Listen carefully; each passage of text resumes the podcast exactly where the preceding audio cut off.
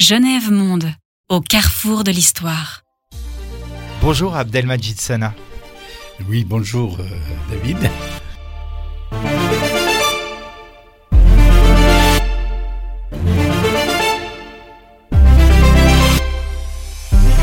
J'aimerais que vous vous présentiez.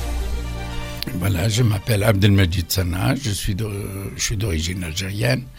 J'ai vécu la colonisation française, j'ai vécu la guerre de libération. Et euh, j'ai eu par la suite la chance de me retrouver en Suisse en tant que réfugié politique. Et puis voilà, donc euh, j'ai vécu là jusqu'en 63. Et puis après, j'ai regagné l'Algérie indépendante où j'ai participé à la première construction de, du pays euh, indépendant. Alors Abdelmajid Sana, vous êtes l'auteur d'un livre qui s'appelle Cris de douleur des profondeurs du Rumel. Pour ceux qui connaissent un peu la géographie de l'Algérie, le Rumel c'est la région de, Constantine, le Constantinois. C'est un, c'est un fleuve, c'est un, il coupe Constantine en, en, deux et euh, les deux côtés sont reliés par euh, quatre ponts. Et c'est pourquoi Constantine, on l'appelle la ville des ponts.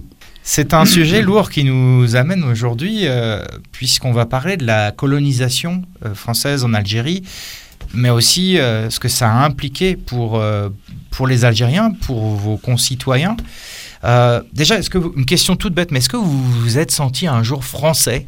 Jamais. Je ne me suis jamais senti français parce que les forces coloniales elles-mêmes, je crois qu'elles se sont très mal prises avec la population algérienne. Pourquoi? Parce que dès leur arrivée en Algérie, donc je parle des forces coloniales et l'armée coloniale, ils n'ont eu aucun respect pour les autochtones.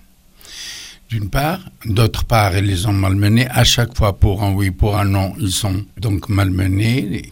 Ils sont, méprisés, sont, euh, euh, et, nous allons voir tout ça tout au long de notre discussion, euh, comment ils se sont comportés les Français. Donc aucun Algérien ne pouvait se voir d'être français, surtout en Algérie, chez lui. Si on reprend l'histoire de la colonisation française en Algérie, ça remonte à, quelle année et dans quel contexte les Français sont arrivés en Algérie? Ben, écoutez, je crois que le problème est assez, assez complexe. Comment et le pourquoi de la chose, parce qu'on a raconté des tas de choses, des tas de raisons. Apparemment, euh, le consul français à Alger aurait énervé le Dey d'Alger euh, pour des tas d'histoires, paraît-il, suite de à cause des dettes, à cause de tas de bateaux qui devaient longer les côtes algériennes, etc., etc. Donc, personnellement, je ne suis pas spécialisé dans cette situation. Apparemment, ça aurait donné l'occasion aux forces françaises d'attaquer l'Algérie en 1830. Mais l'invasion de l'Algérie, apparemment, elle aurait été décidée avec les Espagnols et les Italiens avant 1830. Et finalement, ce sont les autorités euh, françaises qui auraient précipité la chose pour venir en premier choisir les, terres qui leur conviennent, les régions qui leur conviennent, avant probablement de laisser euh, venir les Italiens et les Espagnols. Là, j'aimerais que vous me racontiez en fait dans quel contexte vous allez grandir dans cette Algérie. Est-ce que quand on est enfant, finalement, on comprend très vite euh, ce qui se passe? Parce que les parents, la famille, les amis, tout, le monde en fait vit cette situation plus ou moins de la même manière. Oui, moi, comme, comme beaucoup de jeunes Algériens d'une génération qui m'a précédé, etc. Donc, le souvenir que nous gardons de la France, c'est le mépris, c'est l'incompréhension, c'est l'expropriation des terres, c'est nous jeter dans la, la, rue, et puis la pratique de certains principes, de laisser les Arabes avoir faim, de les laisser, de laisser des maladies. Pourquoi? Pour, soi-disant, les obliger à travailler, parce que considérés comme des feignants.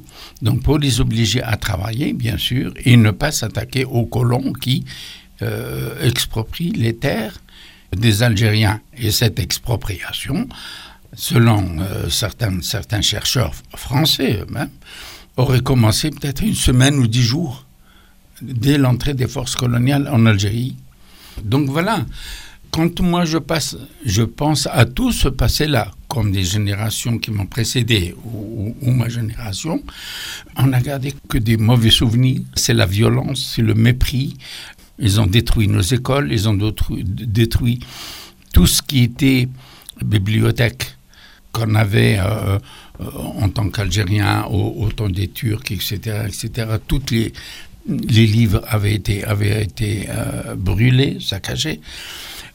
Même les écoles coraniques ont été transformées et ils ont essayé même de fausser en quelque sorte l'enseignement de l'islam dans les écoles coraniques. Malheureusement pour eux, ils n'ont pas, ils n'ont pas réussi. Mais voilà ce que je retiens dès que j'ai commencé à comprendre les choses, c'est ce que j'entendais dans ma famille, puisque d'ailleurs nous-mêmes, ma famille, mes, mes grands-parents, tout ça, ont été euh, expropriés dans les régions de, de Constantine. Et c'est pourquoi nous avons euh, euh, immigré en quelque sorte à, dans la ville de Constantine. Vous veniez de quel village? Donc, mon père est né à Inkerma, toute ma famille a vécu à Haintin, Haintin à 60 km de, de Constantine. Euh, un karma, Haintin, la région de Milan. Et voilà, il y a toute cette région-là, Grarem, tout ça. Qu'est-ce que cultivait votre, votre père, votre famille? Bon, euh, euh, c'était des agriculteurs, c'est tout ce qu'ils pouvaient, c'est tout ce qu'ils pouvaient, pouvaient faire. Mais à partir du moment où on leur a enlevé les terres et on a voulu faire d'eux des employés dans leur propre terre. Et c'est dur pour un, musulman, pour un Algérien, lui enlever ses terres et devenir ce qu'on appelle khamas. Khamas, c'est un ouvrier agricole. Voilà, quelqu'un qui touche le, le khamas. Ça veut dire le cinquième de, de ses terres.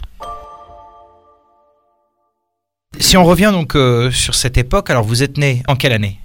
Le 16 janvier 1937. Donc en 1937, on est dans une période un peu euh, tumultueuse, pré-deuxième guerre mondiale.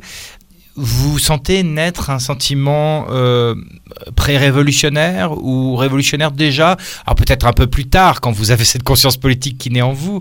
Mais quel est le contexte en fait de 37 à, on va dire, à l'après-guerre, l'immédiate après-guerre? Petit à petit, euh, quand on, vivait euh, des situations de violence au quotidien, de mépris, de n'être rien du tout, petit à petit, il y, a quelque chose qui naît en vous. Par exemple, quand j'ai appris que quand mon père, à ma naissance, quand mon père avait demandé l'autorisation d'aller inscrire, m'inscrire à l'état civil parce que c'était obligatoire à l'époque pour que les Français puissent contrôler les familles algériennes. Donc il était obligé d'y aller, je crois, au troisième ou quatrième jour, parce qu'après le septième jour, il n'avait plus le droit. Donc il fallait une autorisation euh, du garde champêtre pour, donc cela veut dire c'est l'État qui l'autorise, et après elle poursuit euh, le père. Donc à partir de ce moment-là, évidemment, mon père avait demandé l'autorisation d'absence pour aller m'inscrire. On lui a dit, on lui a accordé, mais on lui a dit qu'il était, euh, qu'il était licencié. Bien sûr, il ne pouvait pas demander pourquoi, parce que, parce que il pouvait recevoir un coup de poing sur la gueule et dire tu, tu, tu pars, un point, c'est tout.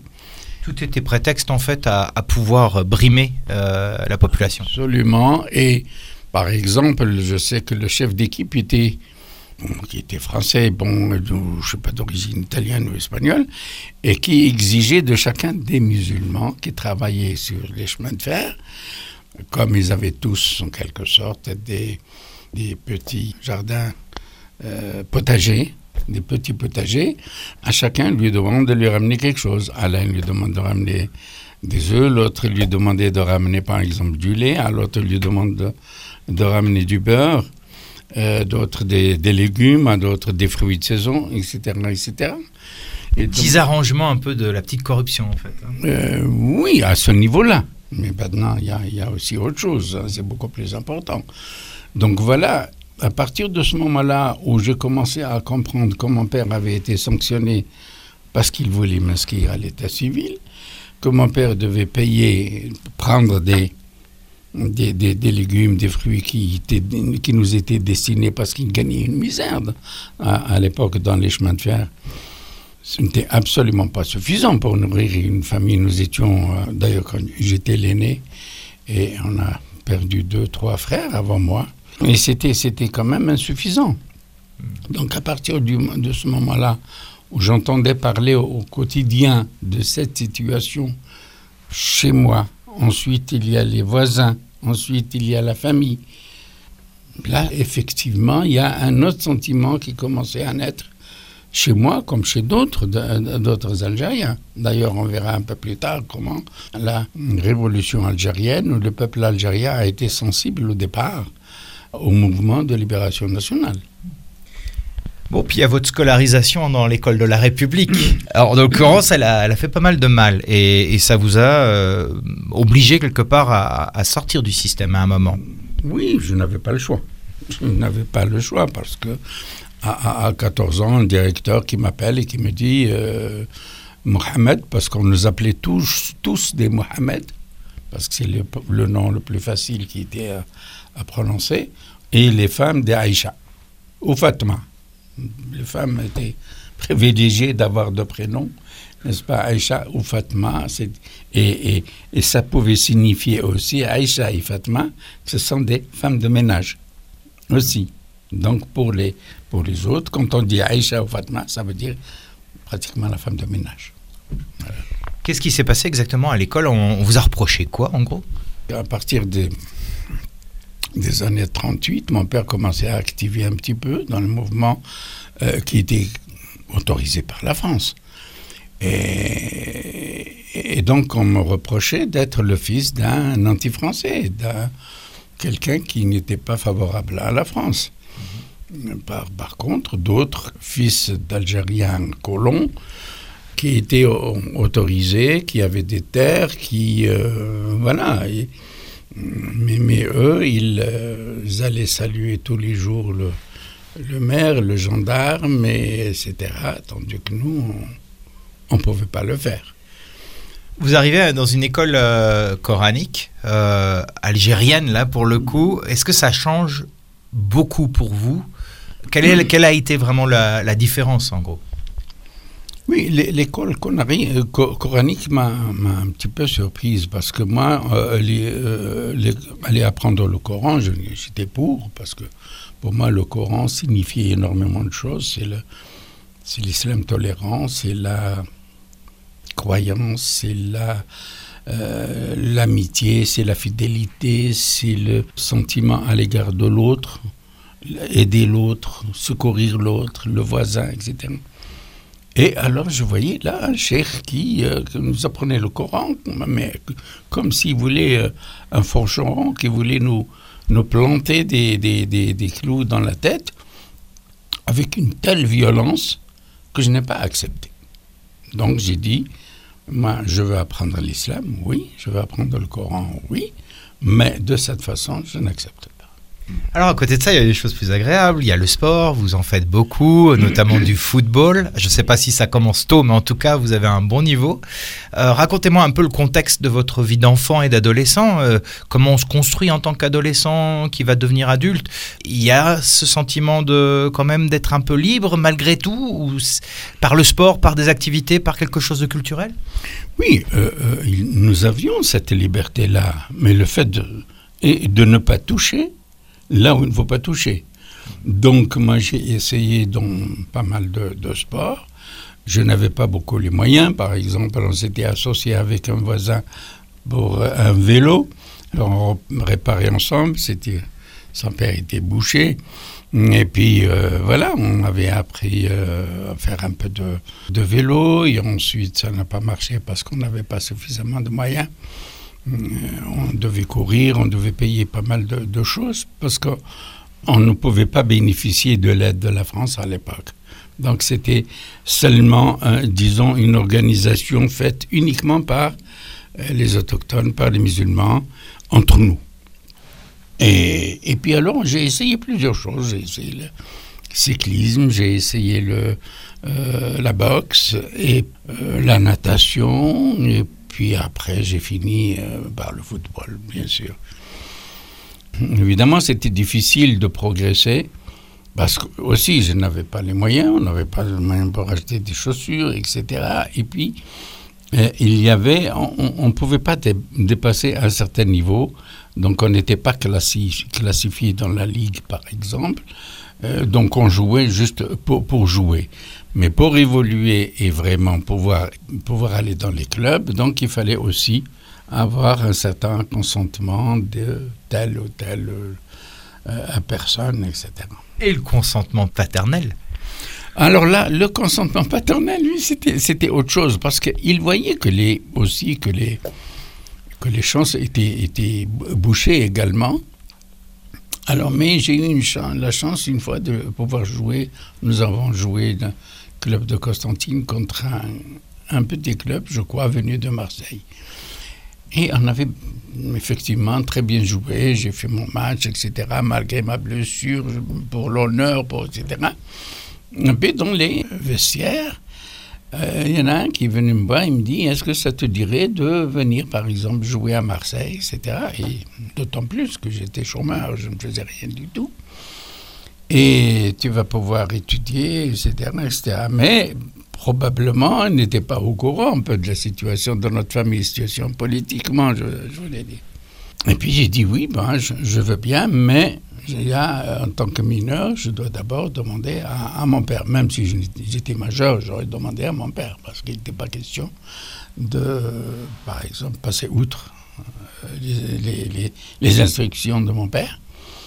Alors, je lui j'ai été lui demander et il m'a répondu non, moi je veux avoir un fils qui travaille avec la tête, gagner de l'argent avec la tête et non avec les pieds.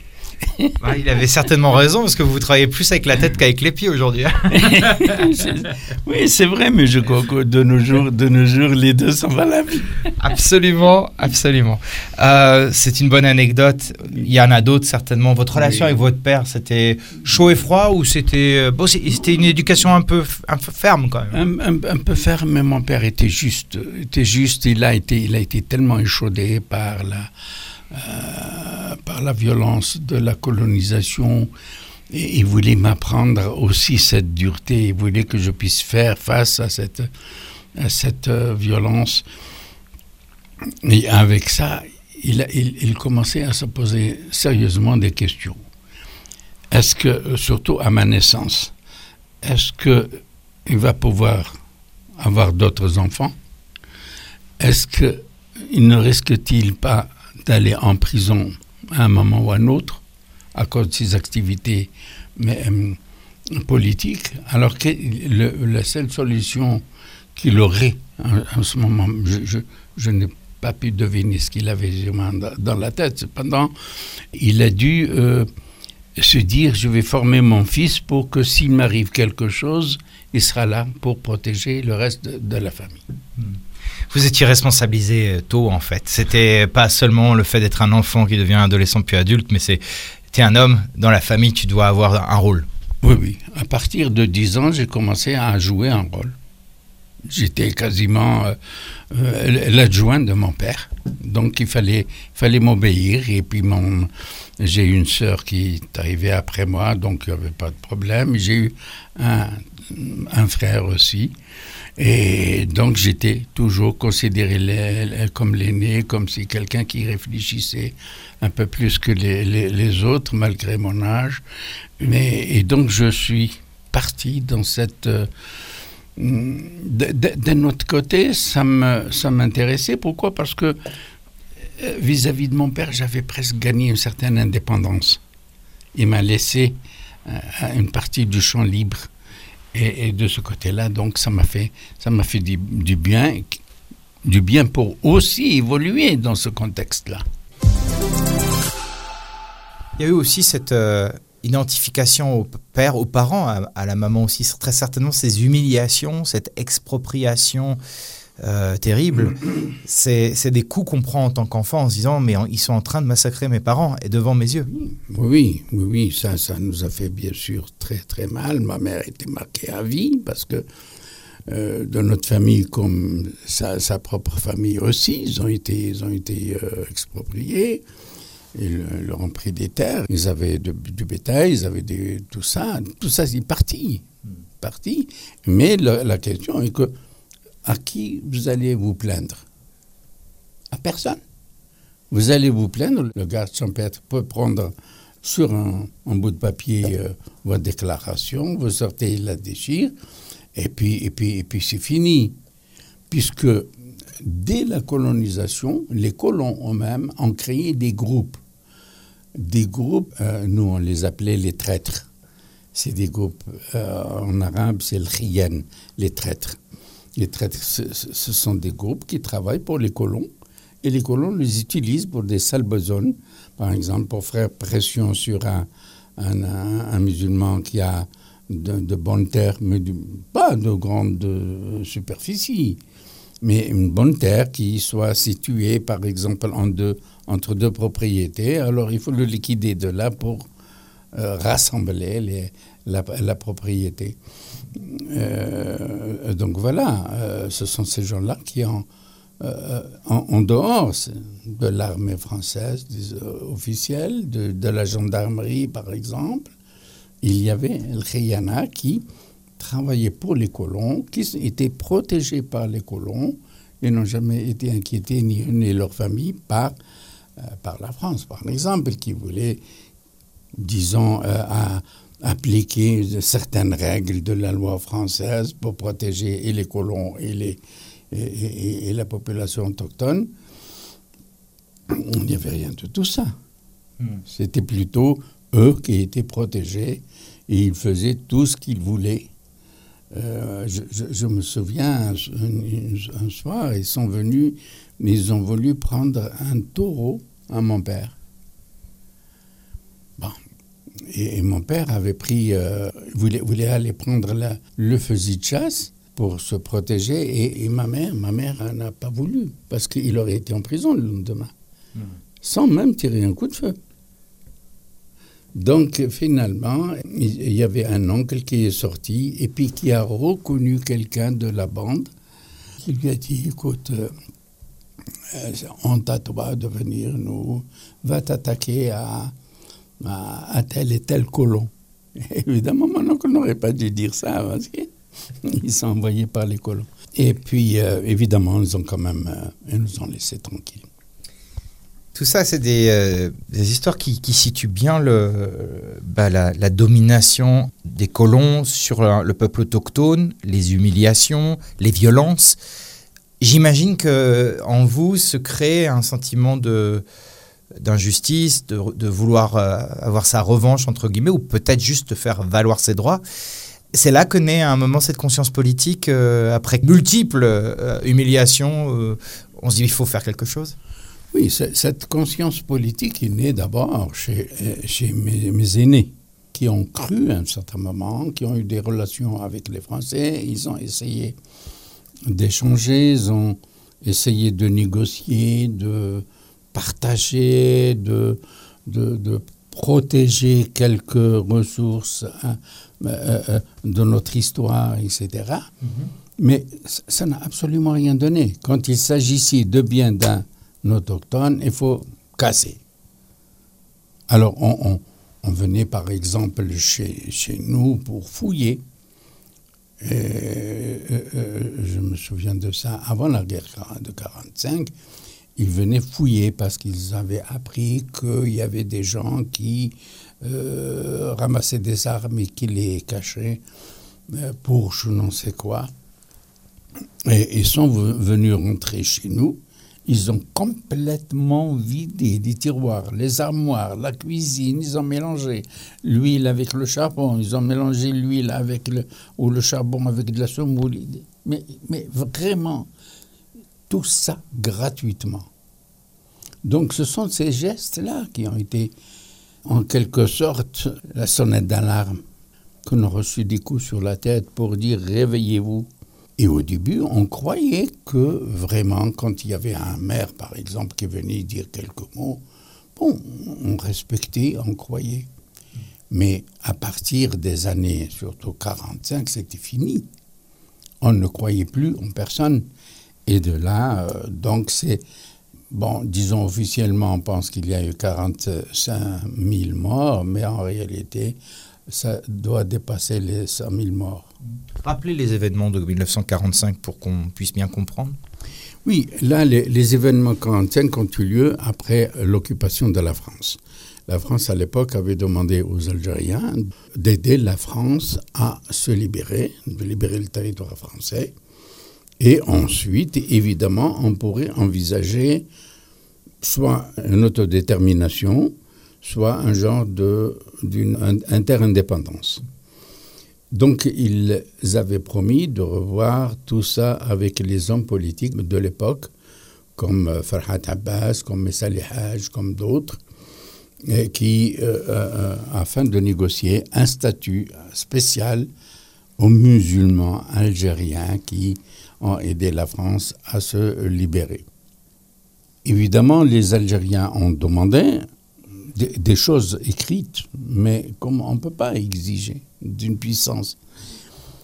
Et donc, ça, marchait comme ça. Il y avait des, Algériens qui ont, on a je crois, 12 000 morts ou 14 000 morts, ou peut-être même plus, en, France, qui se sont engagés, qui ont véritablement combattu aux côtés des Français, etc. Bien que sur le terrain, ils n'avaient absolument pas les mêmes considérations qu'un soldat français. Mais ils étaient en première ligne, n'est-ce pas? Bien sûr. Donc une chair à canon. Oui. Oui, ils, ont été utilisés comme ça, euh, en, éclaireur, en chair à canon, en quelque sorte. Et euh, donc, au lendemain de l'indépendance, j'avais à peu près 8-9 ans à l'époque, en 1945, quand il y a eu l'armistice, comme promis, comme les Français sont engagés, à Paris, évidemment, les responsables politiques avaient donné l'accord pour que les Algériens puissent manifester avec leur drapeau, mhm. mais les colons étaient contre. Et rien ne se faisait sans l'avis des colons. Rien ne pouvait être appliqué depuis Paris à Alger ou en Algérie sans l'avis des colons. Donc, ou disons les forces locales en Algérie. Donc il y avait un jeune qui, euh, qui a décidé, lui, au nom de tous les Algériens, de sortir avec le drapeau. Pas, pas 36, mais bon, disons symboliquement. Et au départ, il fallait sortir déjà un drapeau. Évidemment, il a été sommé par les militaires français de plier son, drapeau. Il a refusé, ils l'ont abattu. Et évidemment, là, il y a eu, des choses invraisemblables. Des, hommes qu'on a alignés et, tués, tirés dessus. D'autres, on leur a balancé de la chaux, de la chaux, blessés ou, ou, comme ça, on, on, leur a balancé de la chaux, ils sont restés c'était comme ça. Les viols, les enlèvements de femmes, mais ça a été, ça a été quelque chose de, terrible. C'est un tournant dans l'histoire de la guerre d'Algérie, avant que... D'ailleurs, le, mot guerre, il faudra qu'on en parle un peu plus tard dans, ce podcast. Mais c'est un tournant, cette, euh, cet événement de Sétif du drapeau, du porteur du drapeau assassiné. Oui, mais ça, n'a pas été seulement Sétif, c'était aussi Sétif, Constantine, Kharrata, Gelma et ailleurs aussi dans le sud algérien aussi, pratiquement sur tout le territoire. Il y a eu des petits euh, événements, des escaramouches, etc. Mais euh, ça se passait en fonction des forces locales aussi. Mais le Constantinois était, était beaucoup plus, euh, comment dirais-je, faisait peur parce que les gens réagissaient au, quart de tour et ils avaient pris énormément de précautions. Vous aviez cité un peu plus tôt, vous avez cité Ferrat Abbas, euh, qui est un ami de la famille en fait. C'était un, proche de votre père. Euh, on sait les responsabilités qu'il a eues après. Euh, quel souvenir vous avez de, de, lui quand justement vous étiez plus jeune et le voir à la maison, discuter dans ces réunions entre... Est-ce qu'on peut les appeler militants du FLN déjà à cette époque? Je ne sais pas. Oui, on, oui j'ai eu de la chance quand même de, de, l'approcher. Je l'aimais beaucoup parce que euh, chaque fois, il me donnait de l'argent de poche. Alors, euh, je l'aimais doublement. Au compte, j'allais avec mon père au marché, au marché au bétail. Alors, évidemment, là, je recevais quand même euh, un peu d'argent de poche et puis l'argent suffisant pour me passer une journée agréable avec lui, et bien sûr mon père aussi. Et donc, ils devaient discuter de choses. D'abord parce qu'ils travaillaient ensemble. Donc, l'achat et vente d'animaux. Et puis, pour le reste, on ne connaissait pas grand-chose. Bon, chaque fois qu'ils venaient à la maison, pas très souvent non plus. Alors là, ils se mettaient à un endroit, donc dans, dans, un coin de la maison, et puis ils discutaient. De temps en temps, comme ça, je chopais un petit mot, et, évidemment, après, j'allais demander à mon père. Il me dit Comment tu as su ça? Alors je dis J'ai entendu. Alors il m'expliquait. Il m'expliquait. Euh, bon, et à un certain moment, bien sûr, on a commencé à parler des Felaga. Les Felaga, c'était donc le mouvement d'abord en Tunisie et, et, puis après en Algérie. Et puis, euh, à un certain moment, j'ai commencé à Regardez le seul journal de ma ville de Constantine, qui s'appelait La Dépêche de Constantine. Il envoyait des titres. Les flagas, les égorgeurs, les tueurs, les bandits, les machins, etc. Alors, euh, des, fois, je voyais mon père sourire. Je dis, mais il sourit, on parle de flagas, mais qu'est-ce que c'est cela? Mais alors, j'ai été jusqu'à demander à mon père, mais est-ce que ces gens-là n'allaient pas venir aussi nous nous, égorger ou nous faire des choses? Il m'a dit non, non, pas nous. Et puis, évidemment, là, ça m'a travaillé. Et puis après, j'ai commencé à lui poser évidemment des, euh, les questions pour m'expliquer qu'est-ce que c'est finalement tout ça. Alors un beau il m'a quand même expliqué. Voilà. Donc, à partir du mouvement de 45, le soulèvement de 1945, ça a préparé 54, le déclenchement de 54. Et il y a eu une sérieuse préparation, d'abord parce qu'on a créé une, organisation secrète qui, elle, évoluait, planifiait, organisait les choses. Et ensuite, il a fallu ramasser des armes. Et ensuite, il fallait sensibiliser la population. Pourquoi on fait tout ça? Et là, je dirais justement, c'est ça qui m'a fait, qui m'a donné beaucoup d'importance en quelque sorte, et où j'ai appris énormément avec les gens qui étaient, malgré mon jeune âge, et, les gens étaient extraordinaires, du fait de voir qu'un jeune comme moi commençait à travailler pour le, mouvement. Et puis là, je me voyais investi de, tout à mon, jeune âge par la population des hommes et des femmes, etc.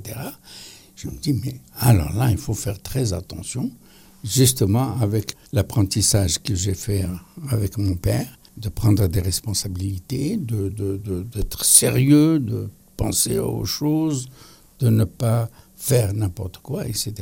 Donc ça m'a donné énormément d'importance et ça m'a sécurisé dans chaque chose que je pouvais entamer à l'époque. Ça va vous aider sans doute aussi à devenir après un, éminent ambassadeur. C'est passionnant. On va donner le rendez-vous à nos auditeurs dans la deuxième partie de ce podcast pour parler justement de cette conscience politique qui va vous transformer en militant de la cause de l'indépendance de l'Algérie et qui va vous mener dans des situations compliquées mais que vous allez pouvoir gérer et aussi qui va vous permettre finalement euh, de contribuer à, cet événement euh, de mars 1962, l'indépendance de l'Algérie.